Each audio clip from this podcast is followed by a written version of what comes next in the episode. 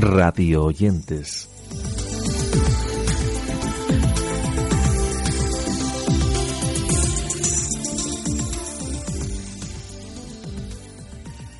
Gracias una vez más por acercaros a nuestro podcast en el que comentaremos nuevas propuestas provenientes tanto del mundo de la radio como del podcast. Cosas que, por cierto, queremos compartir con todos vosotros, así que si os parece, comenzamos hablando de la propuesta Vostok 6 un espacio que pretende crear referentes para las jóvenes a fin de que puedan saber que las metas las ponen ellas y que no tienen que centrarse exclusivamente en aquello que la sociedad ha marcado. Para ello, en el espacio entrevistan a mujeres que han cumplido su sueño en una propuesta de Patti, Paloma y Andrea que comenzaba así su andadura. Bienvenidos a Bostock 6, un podcast para dar visibilidad a mujeres que lo están petando. Podcast para mujeres y para hombres, que queremos que nos oigáis todos. Un poco el objetivo de Bostock es dar visibilidad a mujeres que han hecho algo grande puede ser de cualquier disciplina, eh, lo que sea, no nos importa. Lo que queremos es crear referentes, crear role models de, para que las chicas o, chicos eh, tengan figuras en las que fijarse y decir, jolín, qué guay, él lo ha hecho, ella lo ha hecho, yo también quiero hacerlo. Y es posible y, se puede. Evolución Digital es un nuevo podcast de Podium que, a modo de colaboración con Vodafone, apuesta por la digitalización de los negocios y la ayuda a los nuevos emprendedores y a las pequeñas y medianas empresas que tienen o se les plantea este reto digital. Para todo ello cuentan con la participación de expertos en marketing digital que utilizan ejemplos reales de emprendedores y pequeñas empresas que han comenzado un negocio recientemente y que quieren posicionarlo en Internet. Os dejamos una muestra a modo de tarjeta de presentación de este espacio que, como decimos, se titula Evolución Digital. Evolución Digital de un Negocio es un podcast de Vodafone y Podium que ayuda a los profesionales y pequeñas empresas a sacar el máximo partido a la digitalización de sus negocios. Queremos ser tu partner en la era digital. Los muchos libros es un nuevo programa, en este caso de Macarena Berlín, que se ha incorporado a la parrilla de la cadena SER. Estamos hablando de un espacio que se emite en la madrugada del viernes al sábado, de 2 a 3.30 de la madrugada, como decimos, en el que la literatura es el punto de partida para conversar sobre grandes preguntas, esas preguntas que nos hace o nos lanza la vida. Estamos hablando de un espacio radiofónico en el que Macarena aborda o trata sobre los movimientos y fenómenos literarios con las voces de sus principales protagonistas, así como con las opiniones de los lectores, oyentes y todos los que quieren participar en este espacio. Todo ello con la colaboración de la escritora Espido Freire y el escritor Lorenzo Silva, que participan y colaboran activamente en este espacio, cuya bienvenida nos la ofrecían de esta manera.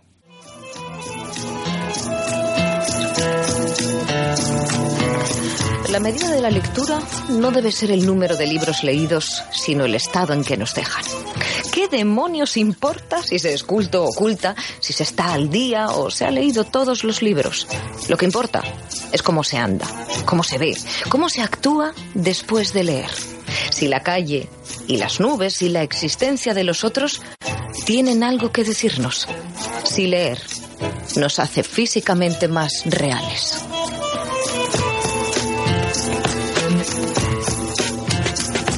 Con estas palabras del poeta Gabriel Said, le damos la bienvenida en nombre de todo el equipo de los muchos libros y las gracias por prestarnos su atención. Volvemos a encontrarnos en la madrugada de la cadena Ser. Muchísimas gracias. Con el título de Tlatelolco, la Plaza en Movimientos, presentamos un podcast lanzado por Spotify sobre el movimiento estudiantil que se produjo en 1968. A lo largo de cinco entregas, el espacio busca reconstruir ese momento histórico con la colaboración de Rolling Stone México y Cultura UNAM. Estamos hablando de una iniciativa que nace en el marco de la conmemoración de los 50 años del movimiento estudiantil, que la tenemos en Spotify. Decir además que la iniciativa se complementa con un par de playlists de canciones que nos transportan a aquella época. Así se presentaba el espacio.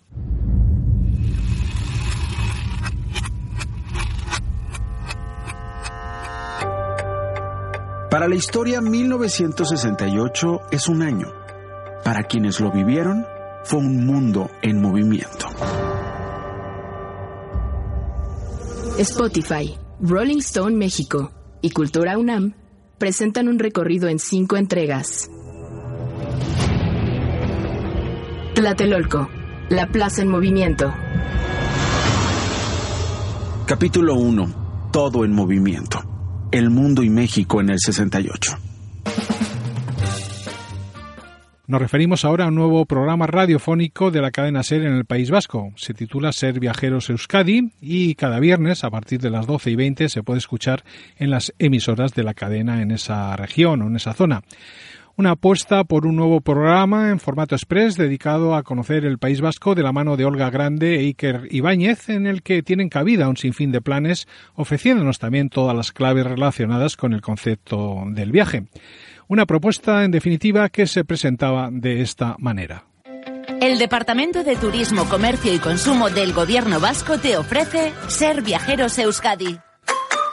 Iker, ¿tenemos todo para el viaje? No me asustes, creo que sí. A ver, vamos a hacer repaso. ¿Micrófono conectado? Sí. ¿El móvil para las redes de Ser Viajeros Euskadi? Sí, ¿te has acordado de coger la cámara de fotos? Eh, sí, está, está. ¿La batería de reserva? También. Y, ¿y el mapa? El mapa, por supuesto. Sí, lo tenemos aquí. ¿Estamos listos? Listos. Venga, pues vamos. Vámonos. El Colegio Invisible es un nuevo espacio de la plataforma Podium en el que se dan cita a un grupo de periodistas veteranos que están especializados en el abanico de temáticas que aborda el mundo del misterio. Un espacio en el que el equipo del mismo aporta argumentos, testimonios y documentos para demostrar que todavía quedan muchas cuestiones pendientes de explicación.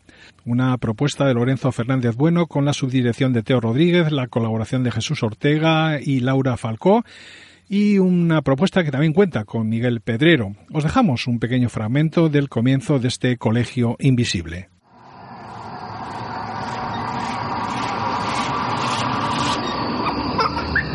En la década de los 60, científicos de prestigio internacional como el astrónomo Joseph Hynek, asesor de Spielberg en encuentros en la tercera fase, o el astrofísico Jacques Vallée, fundaron un colectivo multidisciplinar para investigar las diversas anomalías y fenómenos extraños que se producían en todo el planeta.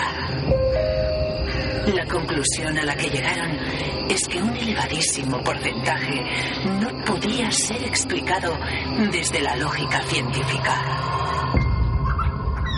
Aquel colectivo secreto fue conocido como el Colegio Invisible. Mara Torres visitaba estos días los micrófonos del Hoy por Hoy en la Comunidad Valenciana para hablar del Faro, ya lo sabéis, el espacio nocturno con el que ha regresado a la SER después de que en el año 2006 acabase su andadura en el hablar por hablar para iniciar una nueva etapa en la televisión y en la literatura. Recordar, aunque ya lo hemos comentado en anteriores ediciones de Radio Oyentes, que hablamos de un espacio que se emite de domingo a jueves, de una 30 a 4 de la madrugada, sobre el que nos contaban en esta edición del Hoy por Hoy de la Comunidad Valenciana cosas como estas. Volver a esta casa es sorprendente, primero porque la sigo mmm, considerando mi casa después de haber estado 12 años fuera, luego porque hay un montón de compañeros que continúan de, yo siempre digo de mi época. Y porque estaba hablando con, con Ingelmo, uno de los técnicos que lleva aquí un montón de años, sí. y me decía, y haciendo cuentas decíamos, joder, ¿cuándo entraste tú? Yo en el 94, yo en el 98. Fíjate. Imagínate. Imagínate, era, tenía, no, no creo que hubiera cumplido los 20 años, me parece, cuando entré. Y claro, en esta casa he aprendido a hacer todo lo que tiene que ver con la radio. En el espacio de Radio Nacional Ondas de ayer hablaban sobre la radio pública en la zona UER y lo hacían en dos entregas. El motivo es que el Servicio de Inteligencia de Medios de la Unión Europea de Radiodifusión ha elaborado un barómetro con el que quieren dar a conocer la presencia y la vitalidad de los medios de comunicación de servicio público en los países miembros de la organización. Y así, de esta manera, entre otros datos, nos contaban, por ejemplo, que la radio pública española concita el interés del 14% de la audiencia y también aseguran o aseguraban en este informe que pocos son los jóvenes españoles que se sienten atraídos por esta oferta. Os dejamos un pequeño fragmento con algunos datos que escuchábamos en este espacio de Radio Nacional titulado Ondas de ayer. Uno de los factores esenciales de las radios públicas es su relevancia en la sociedad. En este sentido, la cuota media de mercado de la zona UER de las radios públicas se sitúa en un 37%, aunque los resultados son dispares entre los diferentes países. España se sitúa en la parte baja de la tabla y se encuentra en el grupo de países que prestan una cuota de mercado inferior al 18%, al igual que Portugal, Italia, Serbia, Bulgaria, Lituania y Rusia. Santiago en 100 palabras es otro podcast de Podium que a modo de concurso de cuentos breves invita a los habitantes de Santiago de Chile a escribir sobre la experiencia de vivir en esa ciudad. Una propuesta que nos ofrece la posibilidad de poder escuchar la dramatización de textos narrados por las principales voces de la iberoamericana Radio Chile. Os dejamos un pequeño fragmento que recoge los títulos de crédito de este podcast. Una ciudad se construye a través de las historias que cuentan sus habitantes. Esto es Santiago en 100 palabras. Los vampiros. Fue un relato en pequeño formato, portátil y descargable, en la voz de Elvira Christie, musicalizado por Manuel García y su banda. Santiago en 100 palabras, los 12 cuentos ganadores de la vigésimo sexta versión, para ser escuchados siempre. Un proyecto de Fundación Plagio, BHP, Minera Escondida y Metro de Santiago. Esta es una producción de Iberoamericana Radio Chile, para Podium Podcast.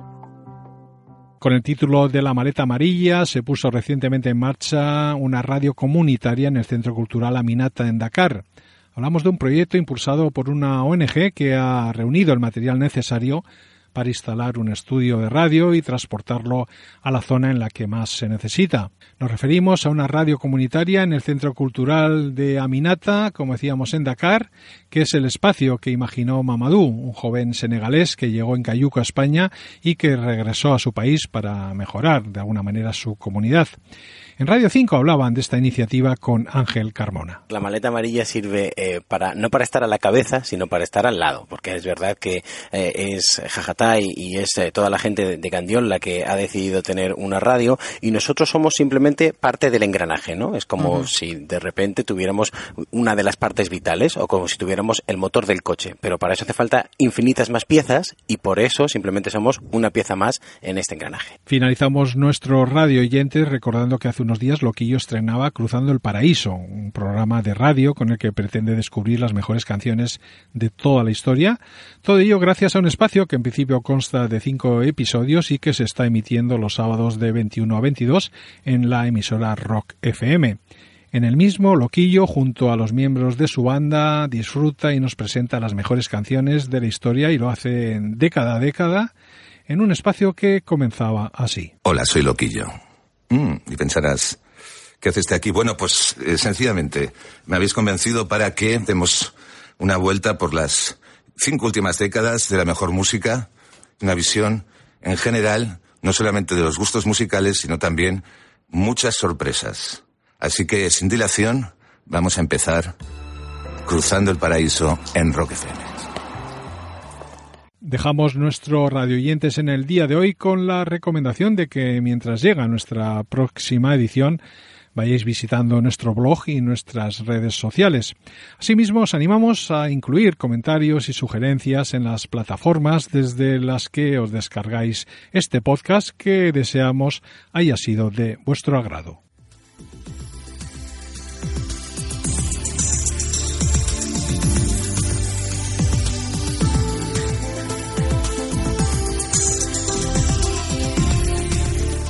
radioyentes.com